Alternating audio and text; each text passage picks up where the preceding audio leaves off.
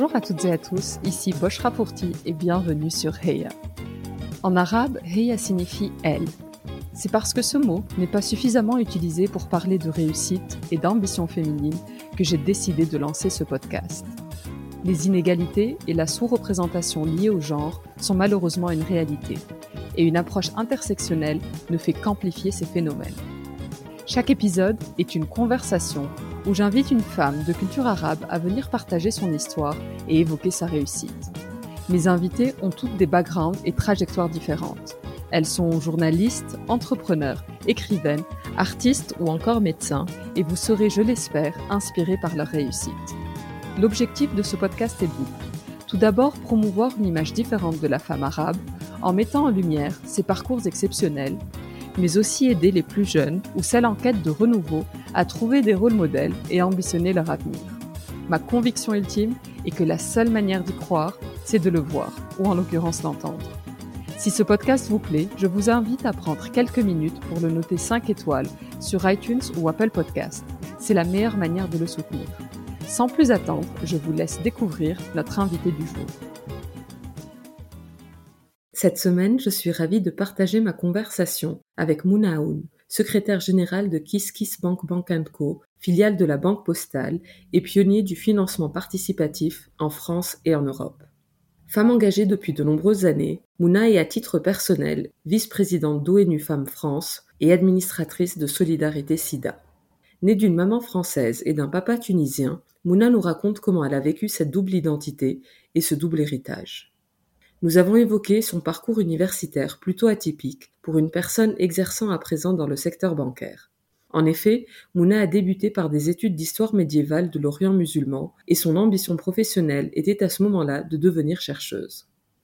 Elle revient sans filtre sur un de ses échecs et raconte comment elle en a fait une force pour repartir encore plus fort de l'avant. Nous avons également discuté de son rapport à la langue arabe, de l'importance de la diversité des équipes en milieu professionnel et de transmission. Un épisode très riche que je l'espère vous procurera autant de plaisir que j'ai pris à l'enregistrer. Sans plus attendre, je laisse place à la Héa du jour, Mouna Aoun. Bonjour Mouna. Bonjour. Merci beaucoup d'avoir euh, accepté mon invitation. C'est avec un très très grand plaisir. Jusque-là, j'ai pas eu beaucoup de gens du milieu corporate. Je trouve que c'est très intéressant de partager euh, un profil pour étendre l'éventail des femmes inspirantes que j'ai eues à mon micro euh, à ce jour. Bah, pour moi, je vis euh, cet enregistrement comme une parenthèse euh, enchantée pour bah, échanger en toute, liberté sur des thématiques qui sont chères à la fois femmes et notre altérité maghrébine ou arabophone. Mouna, la tradition euh, sur Heya, c'est de commencer par euh, les débuts, les origines. Donc si tu es d'accord, est-ce que tu voudrais bien te présenter en nous parlant un peu de ton enfance, de ton, de ton éducation, du, milieu dans lequel tu as grandi? euh, avec plaisir. Alors, je suis née à Rueil-Malmaison, dans les Hauts-de-Seine. Mon enfance s'est passée de façon plutôt sympathique, hein, dans une banlieue euh, favorisée de la région parisienne. Euh, j'ai un papa euh, tunisien et une maman française. Et mes parents ont eu le souci de, de nous donner les deux bagages hein, culturels, à la fois tunisien et à la fois français européen. J'ai un frère qui s'appelle Daoud. Et on a grandi entre la région parisienne et la Côte d'Azur puisque l'appel de la Méditerranée s'est fait euh, pour euh, mon papa. Et donc, euh, du coup, le collège le lycée et la prépa s'est passé sur la Côte d'Azur, du côté de Cagnes-sur-Mer et, Nice. Et puis, au moment de choisir ses études, moi, j'ai eu envie de revenir dans la région parisienne parce que je trouvais que c'était un peu compliqué la société sur la Côte d'Azur et je trouvais qu'il y avait plus de possibilités et on est un peu plus anonyme euh, en région parisienne. Je trouvais qu'on avait plus de chance en région parisienne. Donc voilà, 47 ans, une partie euh, en région parisienne, une partie euh, sur la Côte d'Azur. Donc on peut dire une enfance plutôt, plutôt favorisée. Et tes parents travaillaient dans un milieu plutôt corporate comme ce que tu fais aujourd'hui ou pas du tout? Ma maman a fait toute sa carrière dans une banque. D'accord, c'est marrant. Elle a commencé à l'âge de 16 ans et jusqu'à la retraite. Euh, au Crédit du Nord. Et euh, c'est vrai que le milieu euh, bancaire, c'est une deuxième maison, puisque j'ai toujours accompagné dans, son travail, dans les agences dans lesquelles elle a travaillé. Et puis mon papa a fait plusieurs métiers différents dans le domaine médical, dans le domaine de la sécurité, au gré de, ses envies, de ses motivations. Comment la, petite Mouna imaginait sa, vie d'adulte? Est-ce qu'il y avait un métier ou, des, hobbies, des activités qui te faisaient un peu rêver, petite fille? Tu as des souvenirs de ça? J'ai toujours eu une vraie curiosité et une vraie curiosité intellectuelle. Donc la petite Mouna, euh, elle avait déjà beaucoup envie de, liberté, de euh, casser les codes, d'éviter qu'on lui mette une étiquette sur, euh, sur le front et, et toujours eu les, yeux grands, grands ouverts à, des personnes, à des sujets, à des ambiances. Et en matière de, de métier, enseignante, c'est révélé à la fin des études. Donc la volonté euh, de transmettre, euh, de chercher et retranscrire. Euh, cette transmission de savoir était assez importante. Et également tout ce qui est dans le domaine de, des arts au sens large. Et j'aurais rêvé d'être commissaire-priseur. D'accord. Possibilité de, de voilà, travailler dans le domaine de l'art. il faut payer sa charge. c'est une profession libérale, il faut payer sa charge et ça a été un frein, un frein à, l'évasion dans, ce, dans ce domaine euh, professionnel. Et cette curiosité intellectuelle m'a beaucoup nourri puisque euh, avec un bac C en poche, le dernier. C, c'est euh, c'était c'était le bac scientifique mais assez équilibré qui a été transformé après une réforme en bac S avec une surpondération des euh, matières scientifiques, euh, donc maths, euh, physique et bio, alors que moi c'était coefficient 5 aussi avec le français. Et donc un profil comme le mien qui est maths et littéraire, donc sciences humaines et rationnelles, ça me convenait très bien puisque je l'ai eu, je l'ai eu avec mention. Mais si j'avais eu le bac S, je pense que j'aurais pas eu la mention parce que euh, j'ai eu à peu près 15-17 euh, dans toutes les matières euh, littéraires, sciences humaines, des, des, passables sur les fonctions scientifiques. Avec le bac S, ça aurait révélé le, mon, côté, mon côté moins scientifique que, que, que prévu Mouna, ta maman est française, ton papa est tunisien, et tu disais qu'ils avaient tous les deux, euh, ils voulaient s'assurer qu'il y ait une transmission des deux côtés. Comment t'as vécu cette double culture? Parce que c'est particulier. Enfin, on parle souvent de double culture d'enfants d'immigrés où les deux parents sont d'origine maghrébine, euh, où là ta maman est française, donc il euh, n'y a pas d'origine étrangère. Est-ce que ça donnait plus de légitimité ou est-ce que ça ça te protégeait peut-être plus certaines euh, discriminations ou raccourcis Alors la double culture, elle s'est incarnée euh, à la maison de façon très équilibrée puisque euh, les deux fêtes étaient fêtées, les deux calendriers. mes parents, mon père est musulman, ma mère est catholique, non pratiquante, mais ils nous ont voulu nous donner les deux bagages. je dis plus culturel que, que religieux parce que dans notre éducation, la religion, c'est une expérience intérieure en fait. Et donc ça ça s'apprend pas, ça s'impose pas, euh, ça, se vit. Euh, et donc, du coup, une vision plutôt libérale de, la religion. Et donc, pour répondre à ta question, en fait, euh, bon, dans les yeux d'une enfant, tu te poses pas trop la question. Tu es en France, ta mère est française, ton père est tunisien. quand tu es en Tunisie, tu te sens chez toi. Quand tu es en France, tu te sens chez toi. C'est plutôt le regard des autres qui est assez surprenant. Moi, je suis pas très typée. Et donc, du coup, c'est le Canada Drive de la Mouna en fait, parce que j'aurais pu m'appeler Marion euh, machin, ça, aurait été pareil. Et donc du coup, euh, quand on me regarde, on se dit pas euh, qu'ils ont affaire à une binationale. Par contre, le, nom et le prénom interpellent. Hein. Et comme c'est un nom plutôt Moyen-Orient, nom et prénom, bah on, ne s'imagine pas que à la maison il y avait une culture musulmane.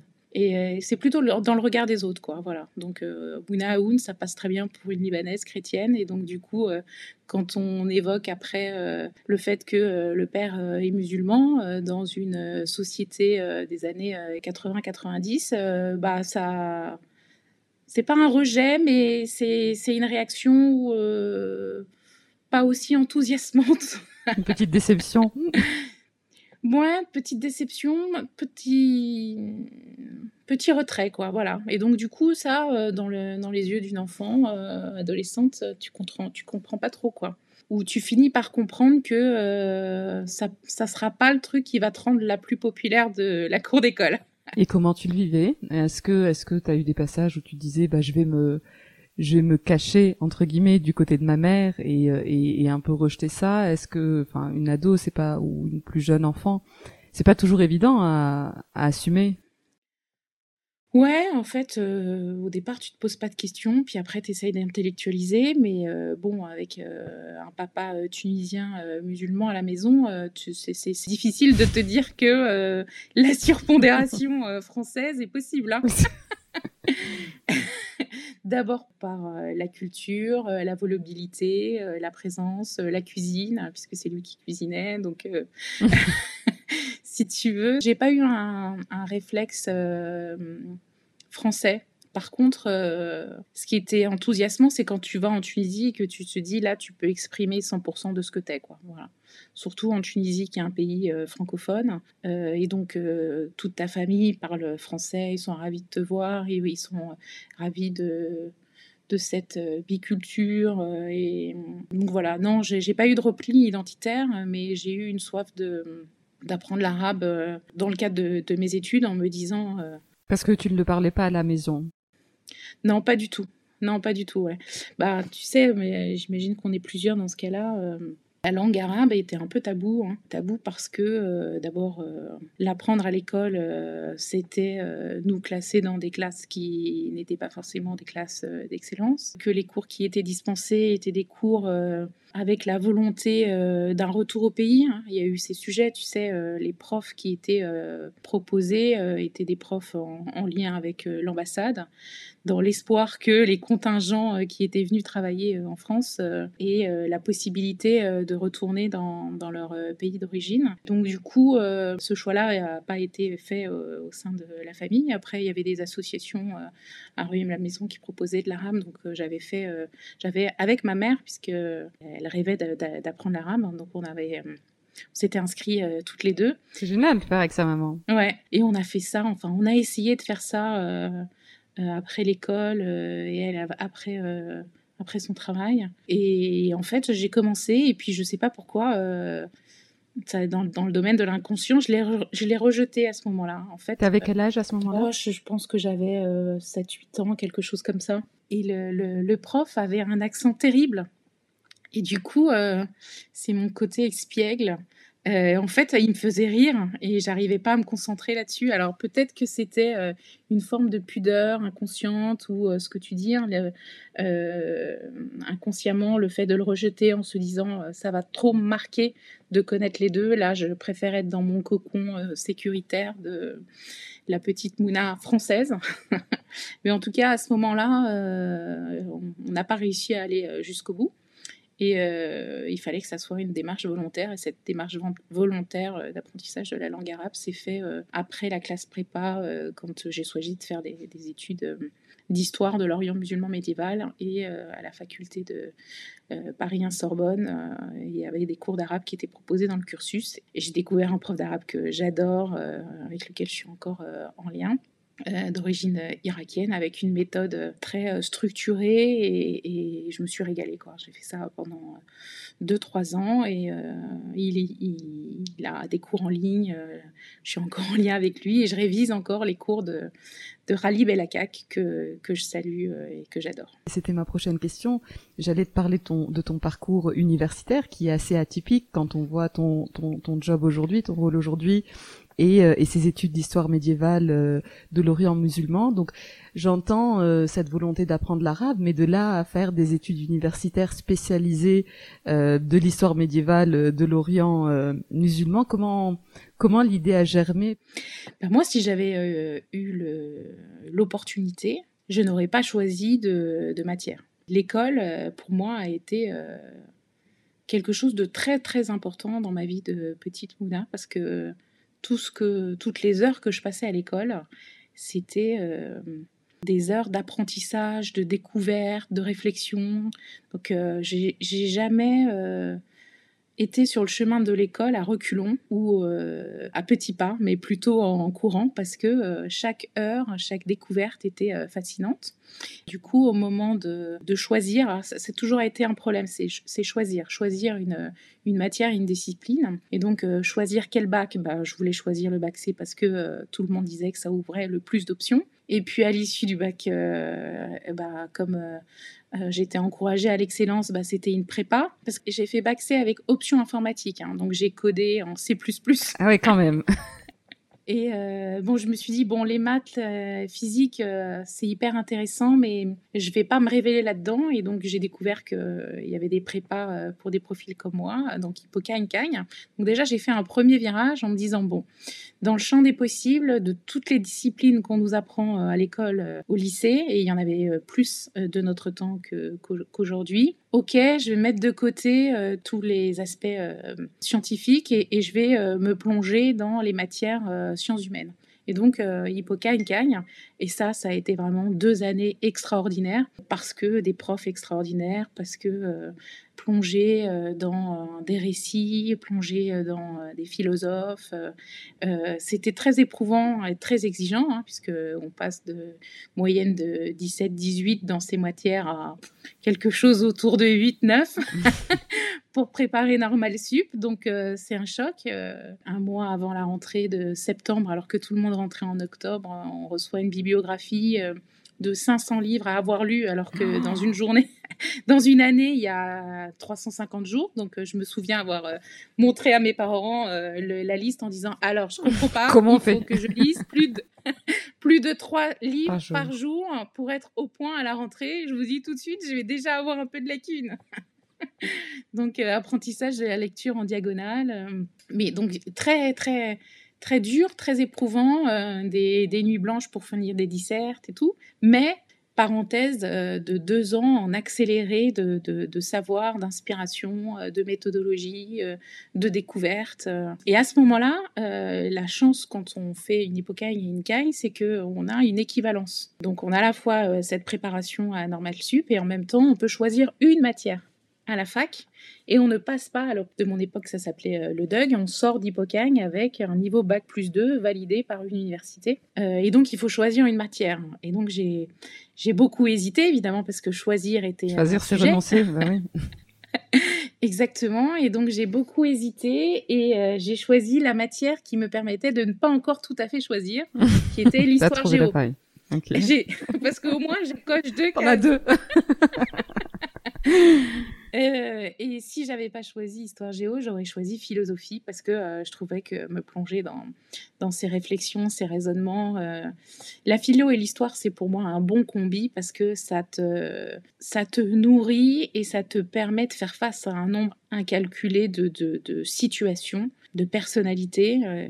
Euh, et donc ça, t'enrichit encore plus quoi. Donc si j'avais dû euh, choisir, euh, si j'avais pas choisi pardon l'histoire géo, j'aurais choisi la philosophie, mais j'ai choisi l'histoire géo et c'est comme ça que ça m'a amené en licence d'histoire et donc en licence t'es noté et tu plonges sur sur différents sujets et l'histoire est, est splittée en quatre grandes périodes l'histoire antique, l'histoire médiévale, l'histoire moderne et l'histoire contemporaine. Et en licence, j'ai découvert une prof extraordinaire, Françoise Michaud, euh, sur l'Orient musulman médiéval.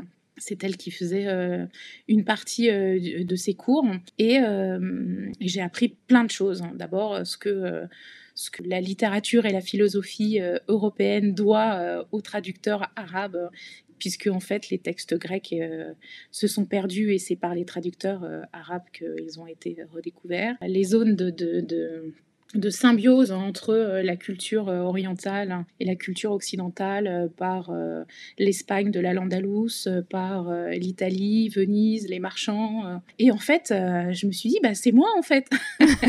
et là, c'était une révélation. Est-ce que déjà ton papa partageait avec toi ou, ou t'avais un peu éveillé à, l'importance du monde arabe, à sa, à sa grandeur, à, toute l'histoire, toute la grande histoire qui, qui est associée à ce monde? Dans le détail, c'était une révélation, mais mon père le faisait avec, euh, avec la, ferveur euh, et le nationalisme arabe, c'est-à-dire qu'on est les meilleurs, on est les plus intelligents. Donc, si tu veux, tu, tu, dis, bon, bah, en fait, c'est de la prétention ou c'est la volonté euh, de, de, de m'inculquer la, la, biculture euh, comme un coach, quoi. Pas comme un enseignant qui me le démontre avec des arguments. Et donc, euh, et donc, non, non, j'ai découvert, j'ai découvert euh, des choses extraordinaires et j'avais envie de plonger là-dedans. Je me suis dit, au travers de, cette, euh, de cet apprentissage, je vais me comprendre, me révéler, d'une certaine façon m'accepter. et du coup, j'ai plongé dans, plongé dans cette période, donc notamment. Et tu sentais que tu étais à la recherche de quelque chose plus personnellement parce que là tu dis euh, je me rends compte que ça allait me permettre de me révéler, de me connaître, etc. Est-ce qu'il y avait cette quête qui était déjà euh, éveillée quelque part pendant ces Très certainement, mais pas verbalisée ni, ni remontée. Euh, mais en tout cas, euh, je savais, j'avais cette intuition. J'avais cette intuition et surtout la période était absolument, absolument fascinante quoi. Et du coup, euh, je me suis attachée à un personnage, euh, Salah al-Din, Saladin. Euh, et donc, j'ai fait ma, maîtrise et mon DEA là-dessus, sur ce personnage qui a reconquis Jérusalem au croisé, qui, dans les textes et les chroniques occidentales, sa vaillance, son engagement était salué, sa personnalité. et il y a des textes qui disent qu'en en fait, il est tellement pieux et tellement engagé et il a tellement de valeurs chevaleresques que euh, quelque part il doit être chrétien. J'adore. C'est énorme. toujours cette vision, toujours cette vision occidentalisée que en fait euh, ces qualités sont des qualités chrétiennes alors que c'est des qualités euh, qualités humaines quoi. Donc il a reconquis Jérusalem au croisé, il n'avait pas de légitimité religieuse du temps des califats, il a conquis euh, sa, légitimité euh, militaire, puisqu'il a reconquis des, territoires. Et donc, euh, je trouvais que cette histoire était absolument fascinante. Une fois encore, j'ai pas choisi. J'ai choisi le sujet au milieu de la Méditerranée, quoi, qui me permet de traiter euh, un sujet occidental et un sujet euh, médiéval, mais euh, oriental. Donc, donc voilà, c'est comme ça que ça s'est fait. Et là, donc, tu t'embarques dans ces études avec le but de faire de l'enseignement? Chercheuse. Chercheuse, d'accord, ok. Ah ouais, j'avais très envie de faire ma thèse là-dessus, d'être la nouvelle Françoise Michaud. Je trouvais ça fascinant. voilà, l'étudiante, tu vois, Sophie Marceau, grand amphi de la Sorbonne. qui vient expliquer euh, tout ce que Françoise Michaud avait révélé. Tu le révèles euh, dans ses grands amphis, donc euh, transmission, mais plutôt chercheuse et tu vois enseignante à la fac quoi. Après, il faut découvrir toutes les étapes pour aboutir à ça, avec l'excellence française et les numéros clausus. Donc, quand j'ai exprimé ça à, mes, à mes profs et notamment à Françoise Michaud, elle m'a dit bon, Passez d'abord le KPC la grecque d'histoire géo et, ensuite vous passerez votre thèse parce qu'il faut que vous viviez, euh, sachant que euh, moi j'ai fait mes études en travaillant en parallèle parce que mes parents n'avaient pas beaucoup de, revenus et quand je suis remontée euh, en région parisienne, euh, bah, j'étais autonome euh, financièrement et donc je travaillais comme d'abord équipière et puis formatrice au McDo parce qu'ils ne posaient pas de questions et qui payaient et qui signaient des CDI à, temps partiel. Et donc voilà, continuer derrière pour être prof. Mais au départ, ma volonté, c'était de continuer à creuser et à découvrir tous ces tous ces domaines de l'histoire que qu'on nous a jamais euh, appris, ce qui me permet d'exprimer le fait que euh, maintenant ça a un peu changé et les textes changent un peu, mais c'est une hérésie que de que de ne pas révéler ces pans d'histoire, hein, qui sont des pans d'histoire euh, d'hommes et de femmes issus de l'immigration de la deuxième ou troisième génération, et découvrir qu'en fait l'histoire européenne, c'est une histoire qui les concerne aussi. Euh, et donc voilà, je, le dis là maintenant parce que c'est un sujet qui, continue à, m'inspirer et pour lequel je, passe un peu, de, temps, justement pour euh, changer l'image du français euh, gaulois. J'imagine que ton papa devait être très fier de te voir embarquer dans ces études-là. Quelle était un peu sa sa réaction par rapport à euh, ça Fierté, ça c'est sûr. Hein. Et après, euh, bah, je suis remontée à Paris, donc euh, du coup, il y, a la distance qui s'est instaurée et l'autonomie. Pour lui, les études à la Sorbonne et les études parisiennes ont creusé l'écart entre, entre, entre lui, et, lui et moi. En fait, ça a mis de la distance. Donc la fierté, c'est sûr, mais bon, en bon oriental, tu sais que ça se dit pas. Non, non. tu le vois dans les yeux ou tu le sais par les copains. ouais. Et comment, euh, enfin, comment l'intérêt du coup pour la finance, pour le milieu bancaire est arrivé? Donc j'entends que ta maman était dans ce milieu-là. C'est quelque chose qui ne t'était pas complètement euh, nouvelle. T'étais un peu familière euh, à ce milieu-là, mais où se passe un peu ce pont entre ces études dont tu nous parles, cette ambition de faire une thèse, de passer l'agrégation, et comment se fait ce virage? Bah, En fait, c'est pas vraiment, pas vraiment un virage, comme je te l'ai dit.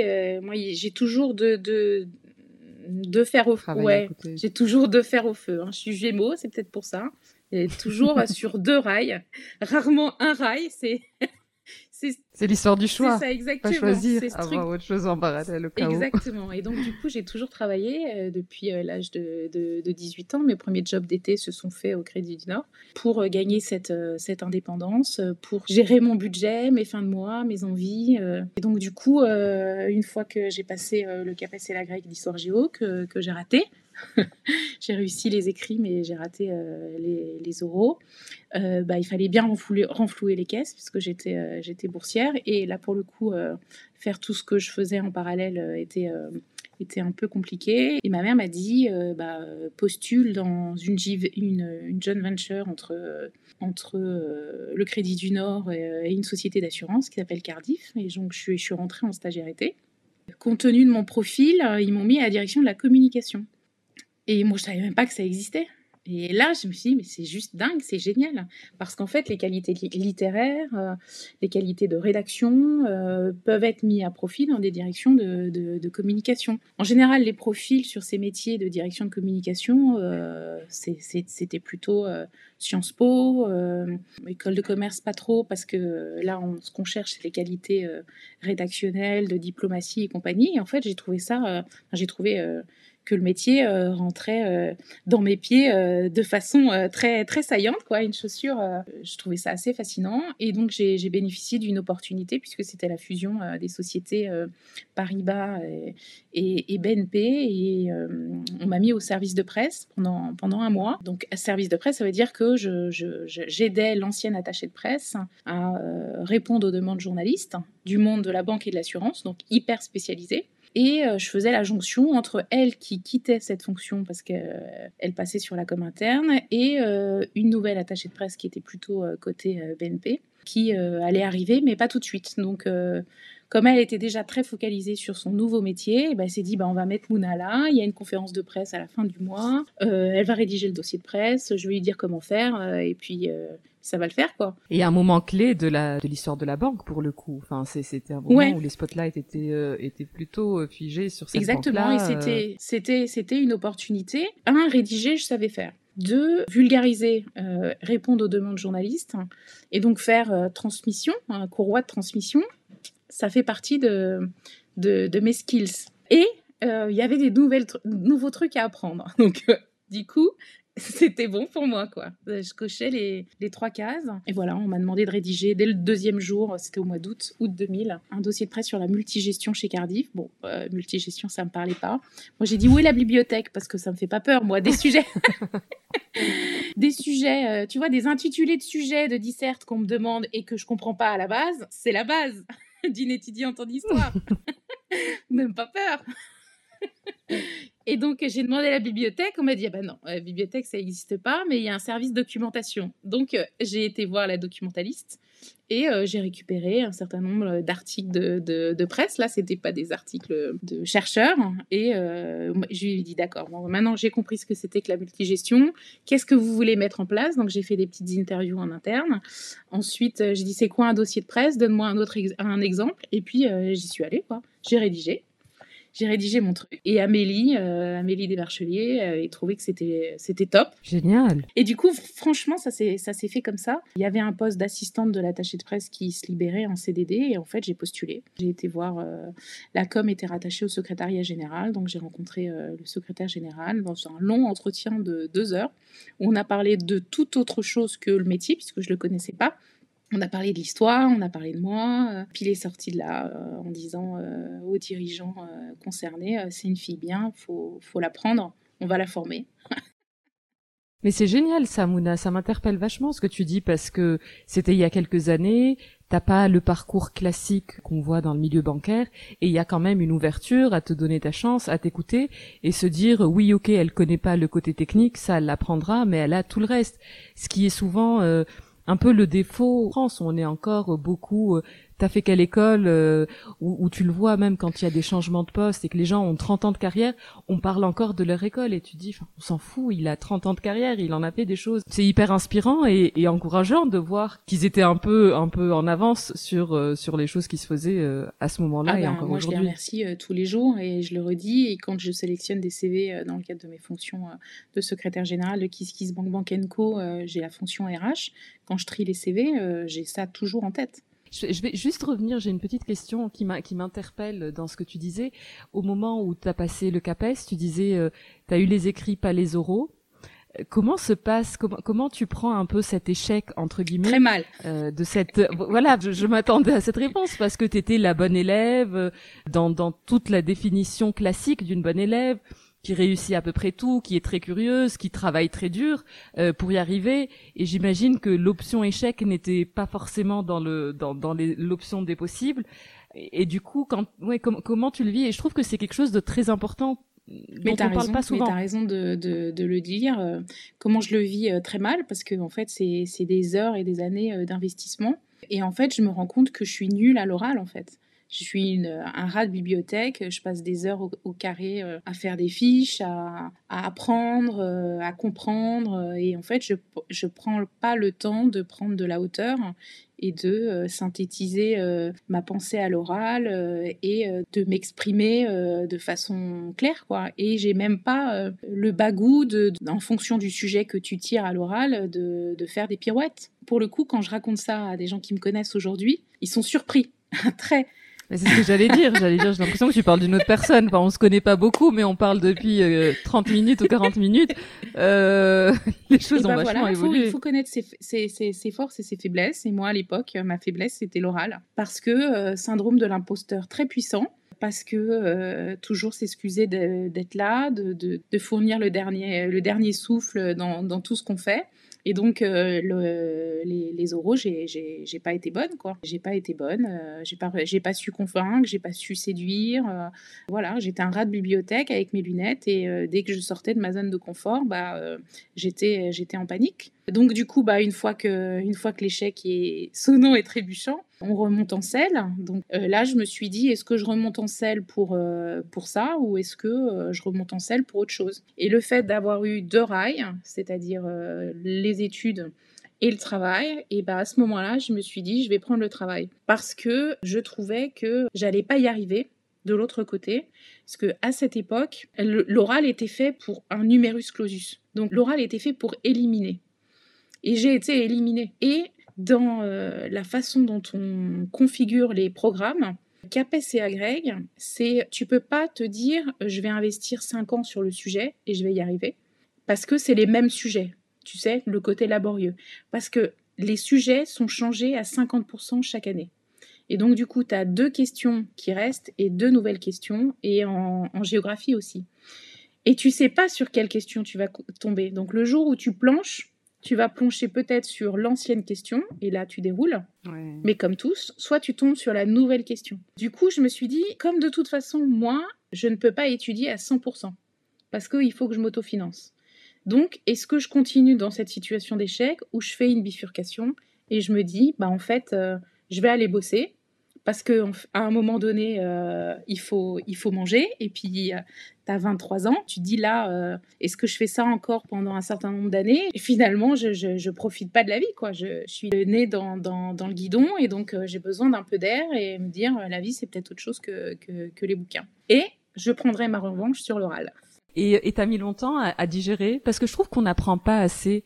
Alors, je trouve qu'il y a quelque chose qui manque dans l'éducation d'aujourd'hui de nos enfants et, et la nôtre, c'est rebondir d'un échec. Je trouve qu'on apprend tellement d'un échec. Enfin, il y a tellement de choses euh, qui sont très très utiles et c'est presque important d'échouer tôt. Et je sais pas si tu as eu des petits échecs avant ou si celui-là était le premier. Est-ce que tu es vite remonté en selle Oui, je suis vite remontée en selle parce que euh, j'ai raisonné ce que je viens de te dire en me disant bah en fait euh, bah voilà c'est comme ça, je suis dégoûtée, mais, il faut que j'avance, faut y aller. Et puis tu sais, c'est la, citation de, Simone Veil, hein, euh, que maintenant on fait toute euh, euh, tous et tous, hein, c'est les erreurs ne se regrettent pas, elles s'assument. Voilà, la, peur ne se fuit pas, elle se surmonte.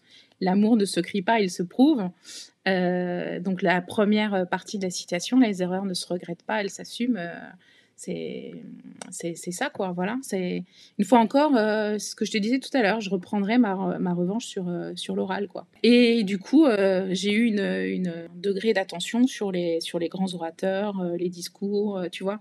Comment tu fais passer les messages comment tu te détaches de ton texte jusque y compris dans mes fonctions professionnelles hein, en arrivant en arrivant chez BNP Paribas et puis ensuite à, la Banque Postale et la Poste. Hein. J'ai eu deux, deux dirigeants des chefs de cabinet de deux dirigeants. Et euh, le premier était très euh, discours, écrit, euh, très, très fort avec ce format-là. Et puis un autre, Philippe Val, qui est maintenant président du, groupe La Poste. Et quand il est arrivé, zéro note zéro note, tout dans la tête. C'est pas du par cœur. ça. et c'est pas du par cœur.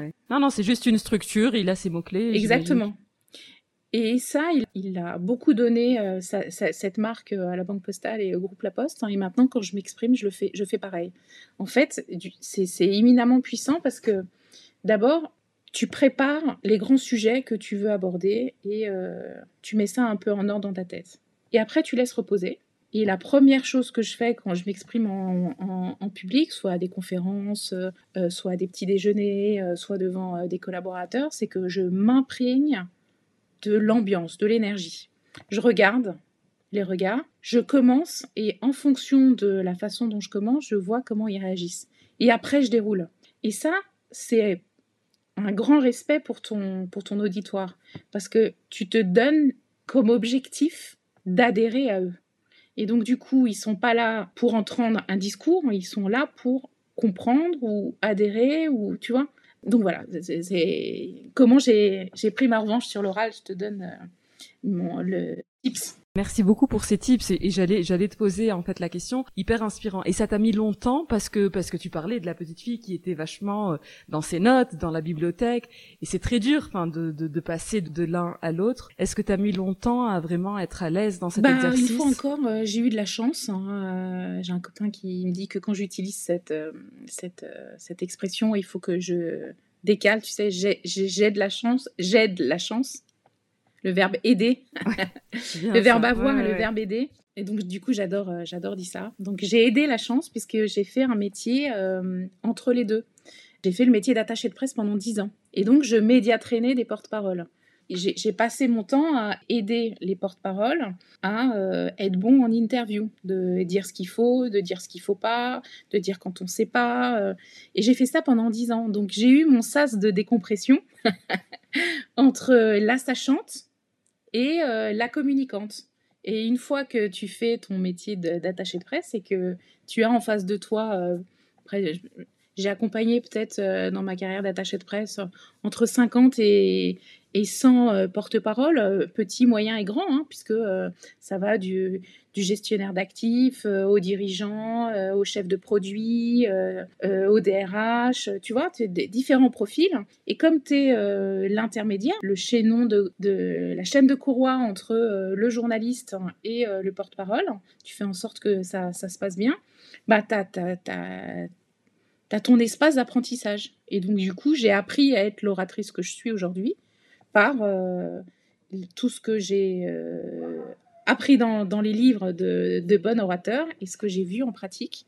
Et du coup, euh, voilà, ça a, été, ça a été long, puisque ça a été euh, dix ans. Hein. Je ne me suis pas improvisée euh, porte-parole moi-même hein, sur les sujets que, que, que je maîtrise aujourd'hui.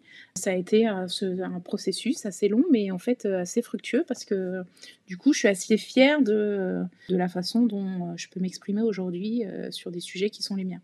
Génial, génial. Je trouve que c'est euh, hyper inspirant et puis ça donne, euh, ça donne de l'espoir. Euh, on a souvent ces raccourcis en disant non, je suis pas bonne dans ça, ça sert à rien, c'est pas pour moi.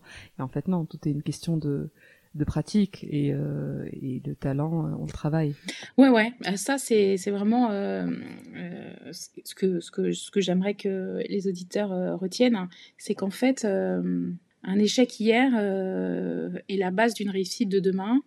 Un non qu'on te donne hier peut être un oui demain. Et surtout, il faut, il faut s'écouter, se faire confiance. Ça, être indulgent avec soi-même. Et en fait, bah, il y a des moments où on est en échec pour telle et telle raison. Si on arrive à les analyser et qu'on arrive à faire euh, de l'autocritique euh, bienveillante vis-à-vis de soi, euh, en fait, dans, un autre contexte et quelques années plus tard, ou même quelques mois, ou même quelques jours, on peut être dans une situation de, réussite. Hein. Pour les enfants ou les adolescents euh, qui planchent sur, euh, sur une disserte, euh, combien de fois nous on s'est dit, bah, en fait j'ai été nulle, j'aurais dû dire ça pendant l'écrit, puis je me suis stressée, et cinq minutes après ou une heure après, on se dit ah, j'aurais dû dire ça, je le savais. Bah voilà, en fait il faut se faire confiance et se mobiliser, toujours garder un, un petit sas de réalignement en fait. Qu'est-ce que je sais de ma leçon? Qu'est-ce que je sais de, de ce que je vais dire, euh, qu'est-ce que je veux dire à mes collaborateurs, qu'est-ce que je veux dire euh, à mon entourage? Tu vois, cette euh, gestion de son émotion, refaire poser, reposer la poussière ou la rage, ou, et se dire, bon, qu'est-ce qui va être constructif pour moi et pour les autres? Absolument. Et je pense aussi garder garder sa touche personnelle et, et pas essayer de répliquer. Euh, et c'est ce que tu disais, je trouvais ça hyper intéressant. En fait, tu as vu tellement de, de leaders, de communicants euh, faire, et j'imagine avec des styles complètement différents, jusqu'à trouver ta, ta touche personnelle. Et là, quand je te vois parler, j'ai vu des vidéos, etc. Tu es hyper à l'aise et tout est très naturel. Il y a rien de copié, il y a rien de scripté, euh, et c'est hyper, c'est hyper inspirant. Mm. Tu sais, c'est la situation de Paolo Coelho. Hein. N'essaie pas d'être utile, essaie d'être toi, ça suffit et cela fait toute la différence. Voilà. Exactement. C'est mon claim. Mouna, je vais revenir sur ta carrière. Donc, tu disais euh, que tu avais commencé euh, en tant que responsable de com au sein de BNP, ensuite euh, au sein de la Banque Postale en tant que chief of staff chargé de mission auprès du président de la Banque Postale, puis directrice marketing des marchés mass market et spécifiques. Et, aujourd'hui, tu es secrétaire général de KissKiss Bank Bank Co. À quel moment tu as souhaité changer, orienter ta carrière vers une finance euh, plus engagée, plus responsable? Est-ce que c'était euh, une démarche que tu avais en tête et quelque chose que tu as, dont tu as été euh, maître et tu as dirigé ta carrière vers ça, ou c'est plus une opportunité qui s'est présentée à toi avec le rachat de Kiss Kiss Bank Bank par la Banque Postale? Un peu des deux. D'abord, c'est un engagement et une conviction personnelle très forte et intérieure hein, en fait. La défense des des plus faibles, euh, la défense de l'altérité. Euh. Et peut-être aussi juste expliquer ce que KissKissBankBank Bank Co euh, font, parce que je suis pas sûre que ça parle à tout le monde si ça t'embête pas. KissKissBankBank Bank, c'est une plateforme de financement participatif. Hein. donc l'idée, c'est de rendre possible le financement de projets sans passer par le financement bancaire classique ou la levée de fonds c'est en phase d'amorçage. En fait, euh, un porteur de projet a une idée, euh, un projet social ou sociétal ou associatif, et il a besoin de lever des fonds pour rendre possible ce projet. Projet souvent euh, quasi 100% des, des, cas qui a du sens, mais qui ne se finance pas de façon classique euh, ou euh, qui n'est pas suffisamment abouti pour euh, lever des fonds par des voies classiques. Lancement participatif, ça met en relation un porteur de projet et des contributeurs qui viennent acheter ou contribuer au produit, le rendre possible. Donc c'est très noble aussi, et ça désintermédie, et, et hum, souvent on dit qu'une campagne de crowdfunding, c'est 50% une opération de communication, 50% une opération de levée de fonds, et les deux sont hyper importants, parce que ça rend crédible, viable, connu aux yeux de tous, hein, le projet que tu prépares depuis euh, des années et il y a une phase de test and learn. Rien n'est grave dans le financement participatif parce que en fait, soit ton projet aboutit, et donc tu lèves les fonds, soit ton projet n'aboutit pas, mais tu n'as rien perdu, euh, et les contributeurs qui avaient commencé à te soutenir, ils récupèrent leurs fonds. Donc ça, c'est euh, le, premier métier de KissKissBankBank Bank Co. Et depuis, c'est devenu euh, le pôle de Crowd for Good de la Banque Postale, autour de cinq filiales, qui agrègent des solutions pour développer l'engagement citoyen de tout à chacun, avec donc le financement participatif, le crowdlending qui est là de l'investissement, qui permet d'investir dans, des dans des projets d'énergie renouvelable en, France et de toucher un rendement pour, et on le fait au travers de notre filiale Lendopolis. Goodid qui a inventé la publicité solidaire, qui permet à des marques de soutenir des associations et de reverser des dons à des associations par leur campagne de pub. Euh, la quatrième, c'est Microdon qui a inventé l'arrondi en caisse, l'arrondi sur salaire. Et puis la petite dernière, c'est YouMatter, un institut de formation et un média, youmatter.world, qui permet aux citoyens d'avoir de l'information de qualité sur des sujets sociaux, sociétaux et environnementaux. Donc voilà ce que c'est que KissKissBankBank Co. Aujourd'hui, tu es secrétaire général. Est-ce que tu peux nous dire rapidement en quoi consiste être secrétaire général euh, d'une banque filiale de, la Banque Postale? Mon métier de secrétaire général, il consiste à euh, développer cette stratégie auprès des fondateurs et auprès de la Banque Postale pour en faire euh, une filiale qui apporte de la valeur à, la Banque Postale. Ensuite, euh, piloter toutes euh, les, ressources humaines et faire en sorte que, avec ces différentes entités différentes, on arrive à construire une politique de ressources humaines, une politique salariale, une gestion des talents assez efficace, pas homogène, parce que c'est pas notre volonté, hein, euh, puisque les, entités euh, sont nées euh, et ont une phase de développement différente, donc on coupe pas l'herbe au même niveau. On essaye de mutualiser ce qui est mutualisable et garder les identités de, chacun. J'ai aussi euh, dans mes fonctions euh, le, développement commercial euh, et les synergies avec la Banque Postale, avec les filiales de la Banque Postale et avec les filiales du groupe La Poste.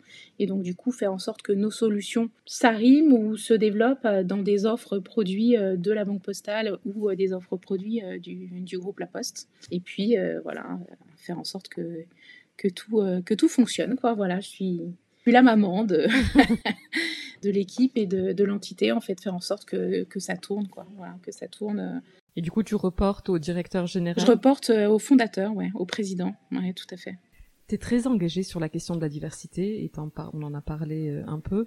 Avant de, avant de d'élaborer un petit peu sur ce sujet-là, je voulais savoir, là, on vient de parler de ton parcours qui est hyper inspirant. Tu as fait des métiers, tu as travaillé dans les plus grandes banques, à des postes à grande responsabilité.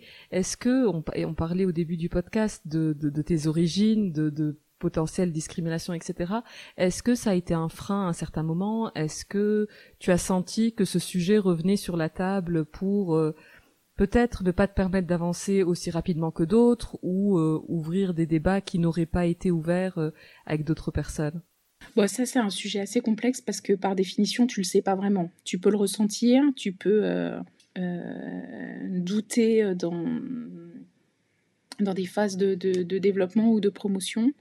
Euh, mais c'est un sujet assez, assez tabou dans, dans, le domaine des, des, des, grandes entreprises ou le domaine corporate. Mais en termes de ressenti personnel De ressenti, ça m'est arrivé de le ressentir, ouais. ouais. Mais après, dans des groupes bancaires comme ça, est-ce que c'est lié à l'origine ou c'est lié à mon parcours? Moi, c'est vrai que je cumule en fait. Hein. tu cumules et le sexe aussi parce que c'est des quand même des milieux très, euh, enfin où il y a beaucoup d'hommes euh, en tout cas au top management c'est très euh, c'est très peu diversifié enfin de plus en plus mm. mais mm. ça l'a pas toujours été non non c'est clair je, moi je, je, je t'as les trois étoiles j'ai les trois étoiles et j'en ai même une quatrième c'est que je j'ai je, je fais pas une taille 38 et donc du coup il y a aussi ça dans dans dans, dans les carrières hein, le, ce que ce que tu ce que tu projettes euh, sur, euh, sur ton physique euh, contribue ou pas l'appréciation que, que, les gens peuvent, peuvent avoir de toi. Quoi. Donc voilà, comme je cumule mais que je suis tenace, en fait, j'ai toujours réussi jusqu'à maintenant à, exprimer mes talents et faire fi de, des, des biais cognitifs qu'on peut avoir ou des biais de genre à mon égard euh, par euh, ma ténacité, mon travail, mon engagement, euh, mon honnêteté intellectuelle. Bon, après, voilà, peut-être que j'aurais fait une autre carrière si j'avais été ni une femme, ni m'appeler Mouna.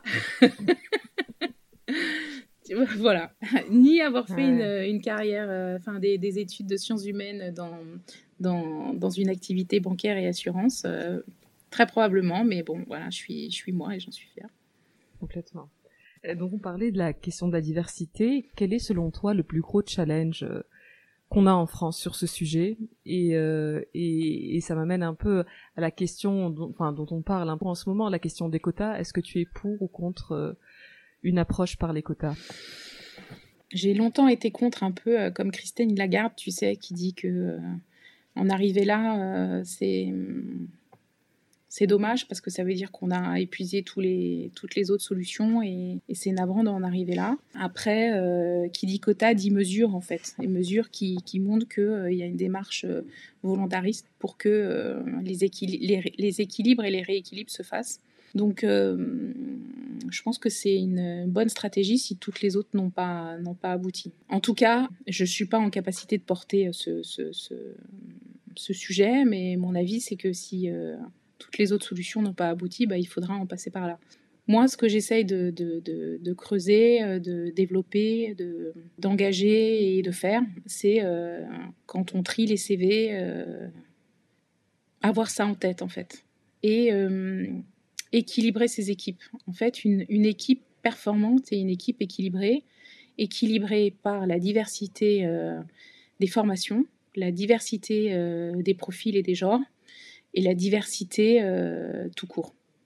Et ça, c'est très riche parce que euh, chacun a des qualités euh, propres et c'est bien la combinatoire de toutes les qualités qui fait que l'équipe est performante et résiliente. Donc ça, c'est vraiment quelque chose que, que j'essaye de, mettre en œuvre et c'est vraiment ma, ma grille de lecture et mon, mon mojo.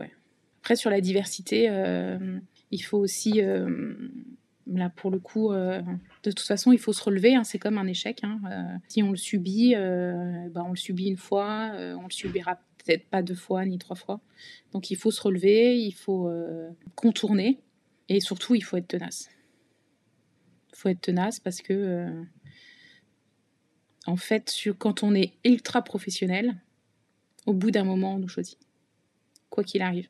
D'ailleurs, dans le monde anglo-saxon, tu as, vécu euh, à Londres, on se, pose moins la question parce que, euh, notamment dans les milieux, de l'asset management ou de la finance, hein, beaucoup de profils de la diversité euh, sont choisis parce que parce que c'est des profils excellents. Et donc du coup quand il y a le pragmatisme du, recrutement et eh ben en fait on ne se pose pas la question on recrute le sujet s'est longtemps posé en France euh, parce que euh, on était dans une situation euh, de chômage et la stratégie de contournement a été mise en place avec la Startup Nation. Beaucoup de startups se sont créées et les, hommes et les femmes bien formés avec un bon projet se sont lancés parce qu'ils trouvaient pas de, boulot et se sont lancés de façon efficace et après reviennent dans des carrières corporate. Il faut être tenace, faut rien lâcher.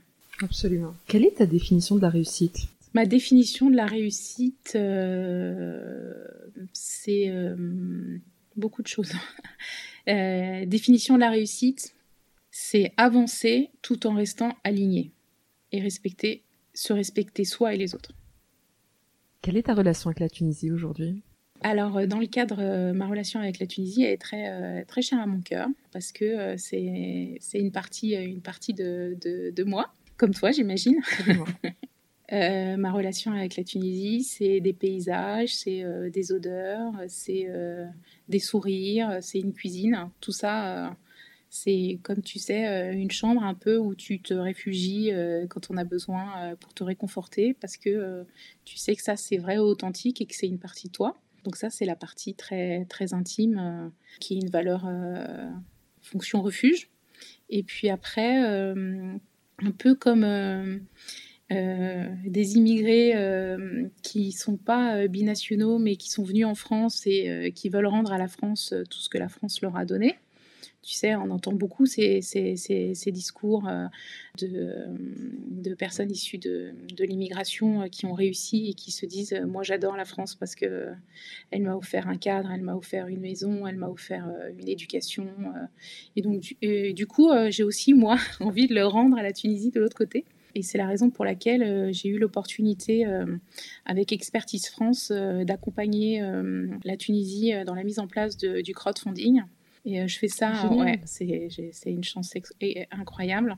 Et donc depuis octobre 2020, avec Expertise France et le programme Innovi, euh, j'accompagne euh, le gouvernement tunisien, euh, les régulateurs et l'écosystème d'innovation à rendre possible le crowdfunding en Tunisie. Alors du coup, ça coche évidemment toutes les cases, tu vois, c'est mon métier.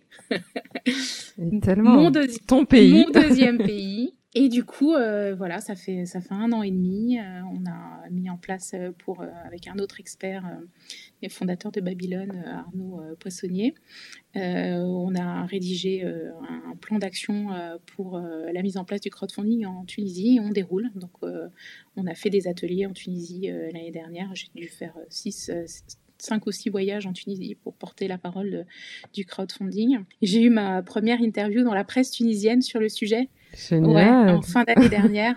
J'étais tellement, tellement fière, quoi. Mais tu m'étonnes.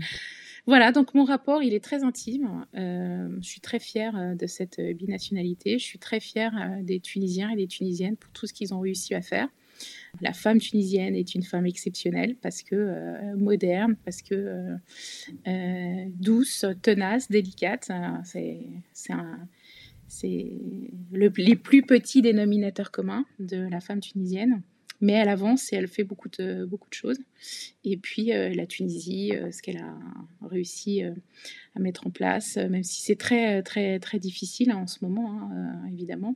Mais bon, la démocratie tunisienne reste, reste un modèle tout ce qu'a mis en place Bourguiba, la révolution de Jasmin a commencé en Tunisie, c'est quand même un pays tout petit, quoi. Après, c'est pas fini, il y a encore beaucoup de choses à faire. Les difficultés sont énormes et tout, mais bon, voilà, ça reste, ça reste des sourires, un accueil. Euh. Beaucoup d'émotions dans cette question. J'imagine, j'imagine. T'as un petit garçon, euh, Mouna. Qu'est-ce que tu aimerais lui transmettre de, de, ton, de ton arabité, de, ton, de ta tunisianité, euh, comme tu l'appelles? Ce que je lui transmets, parce que c'est déjà, déjà en marche. Euh, d'abord, euh, la fierté de, de, de, ses origines et qu'il ne se pose pas les questions que j'ai pu me poser moi. Euh, les sentiments de honte qu'on a pu avoir parce que les gens nous renvoyaient de la différence et, et quand on a envie d'être accepté, et bah, du coup, on, on met sous silence euh, des parties de notre euh, personnalité ou de notre identité. Ça, je pense que il faut pas. Il faut être soi-même et donc du coup être fier de, lui-même. Et pour être fier de lui-même, il faut se connaître. Et donc du coup, euh, de cette arabité, bah, la convivialité, l'amour des autres, le sourire, le sourire, le rire, le fait d'être bien dans sa peau, très important, la confiance et les langues. Je trouve que notre génération a rendu la l'apprentissage de l'arabe moins, moins tabou. J'entends euh, pas mal de personnalités euh, euh, issues de la, même génération que nous qui se posent moins de questions sur le sujet et qui, qui le donnent en héritage en fait. C'est pour moi hyper important, c'est l'apprentissage d'une langue qui, qui le rapproche de, ses origines et c'est une langue très riche et bankable aussi, puisque puisque euh, dans le domaine euh, du commerce et de l'économie, bah, en fait, c'est une langue qui se parle sur tous les continents, et donc il faut que ça devienne une force, quoi. Voilà. Donc de l'arabité, la convivialité, le sourire, la philosophie, un peu de recul sur la vie, côté moins, moins rationnel et plus, plus ressenti, plus humain. On a ça aussi dans cette culture. Qu'est-ce que tu dirais à la Mouna enfant? Si je devais lui parler maintenant, et donc si je la voyais aujourd'hui, euh, je lui dirais écoute-toi, écoute-toi, écoute-toi, écoute-toi, tes intuitions sont les bonnes. Et euh, ta rage et ton indignation que tu euh, ressens, et que j'avais hein, quand j'étais petite, transforme-la en action. Je pense que j'ai perdu du temps à, à pas m'écouter. On va passer à la dernière partie de l'interview que j'ai appelée Chouka parce que j'adore la, la, gastronomie euh, tunisienne. Et c'est des petites questions et le but c'est de répondre du tac au tac. Est-ce que tu as une devise? Ma devise, ben, les erreurs ne se regrettent pas, elles s'assument. Simone Veil, ouais. Un livre que tu conseillerais, un livre qui t'a marqué? Le livre qui m'a beaucoup marqué, c'est L'étranger de Camus. Un lieu? On va dire Montmartre, parce que j'aime euh, Montmartre et que j'habite euh, Montmartre. Ça permet de prendre de la hauteur. Ta plus grande fierté? Mon fils. Une chanson? Une chanson, euh, C'est ta chance de Jean-Jacques Goldman. Et une femme que tu me recommanderais d'inviter sur le podcast. Ah. Et tu m'en as recommandé beaucoup offline, donc je te laisse en choisir une peut-être pour le podcast et j'ai tout noté. Euh, bah Bouchra alors, Bouchra Azouz. Bouchra Azouz qui est une euh, documentariste hein, que j'ai rencontrée sur les réseaux sociaux et qui est devenue une amie. Et voilà, je vous invite à la découvrir. Elle a permis de rendre euh, saillant les témoignages des femmes de différentes générations en France qui ont vécu en France et qu'on a trop peu écouté. Super. Mouna, je te remercie infiniment. J'ai passé un super moment. Eh ben, je t'en prie. À très vite. Merci à toi. Merci d'avoir créé ce, podcast euh, comme euh, voilà une conversation assez euh, intimiste et j'espère que ça inspirera des hommes et des femmes avec des parcours un peu comparables au mien. Cet épisode de Heya est maintenant terminé. Je vous remercie sincèrement de l'avoir écouté jusqu'au bout, ce qui j'espère veut dire que vous l'avez apprécié. N'hésitez pas à le partager autour de vous, avec des amis ou sur les réseaux sociaux, c'est ce qui permet au podcast de grandir. Vous pouvez aussi le noter 5 étoiles et me laisser un petit commentaire, c'est un vrai plaisir de les lire. Si vous avez des questions ou voulez me suggérer une invitée, n'hésitez pas à me contacter sur la page Instagram Heya underscore podcast. À très bientôt.